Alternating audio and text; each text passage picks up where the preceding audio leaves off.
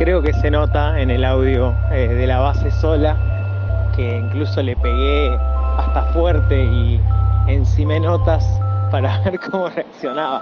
Así que me encanta que esa prueba eh, sea valorada de esta manera.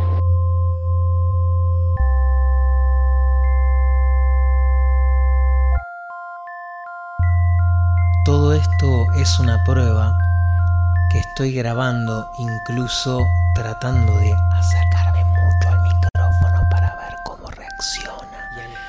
A sabiendas de que esto puede llegar a popear, popear, popear.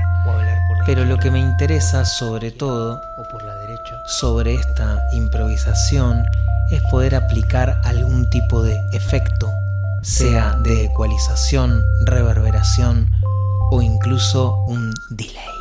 ¿Y qué pasa si hablo así? Probaré con esta base medio delirante que grabé improvisada en mi tecladito. Delay.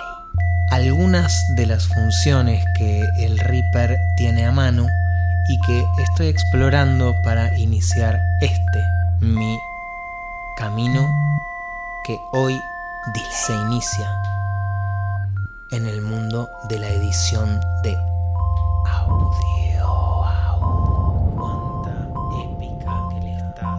Audio.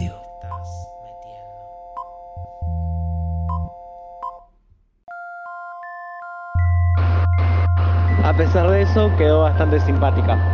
Sobre todo con esto que estaba ahí justamente testeando, que era un registro medio agudo y después un grave así subwoofer.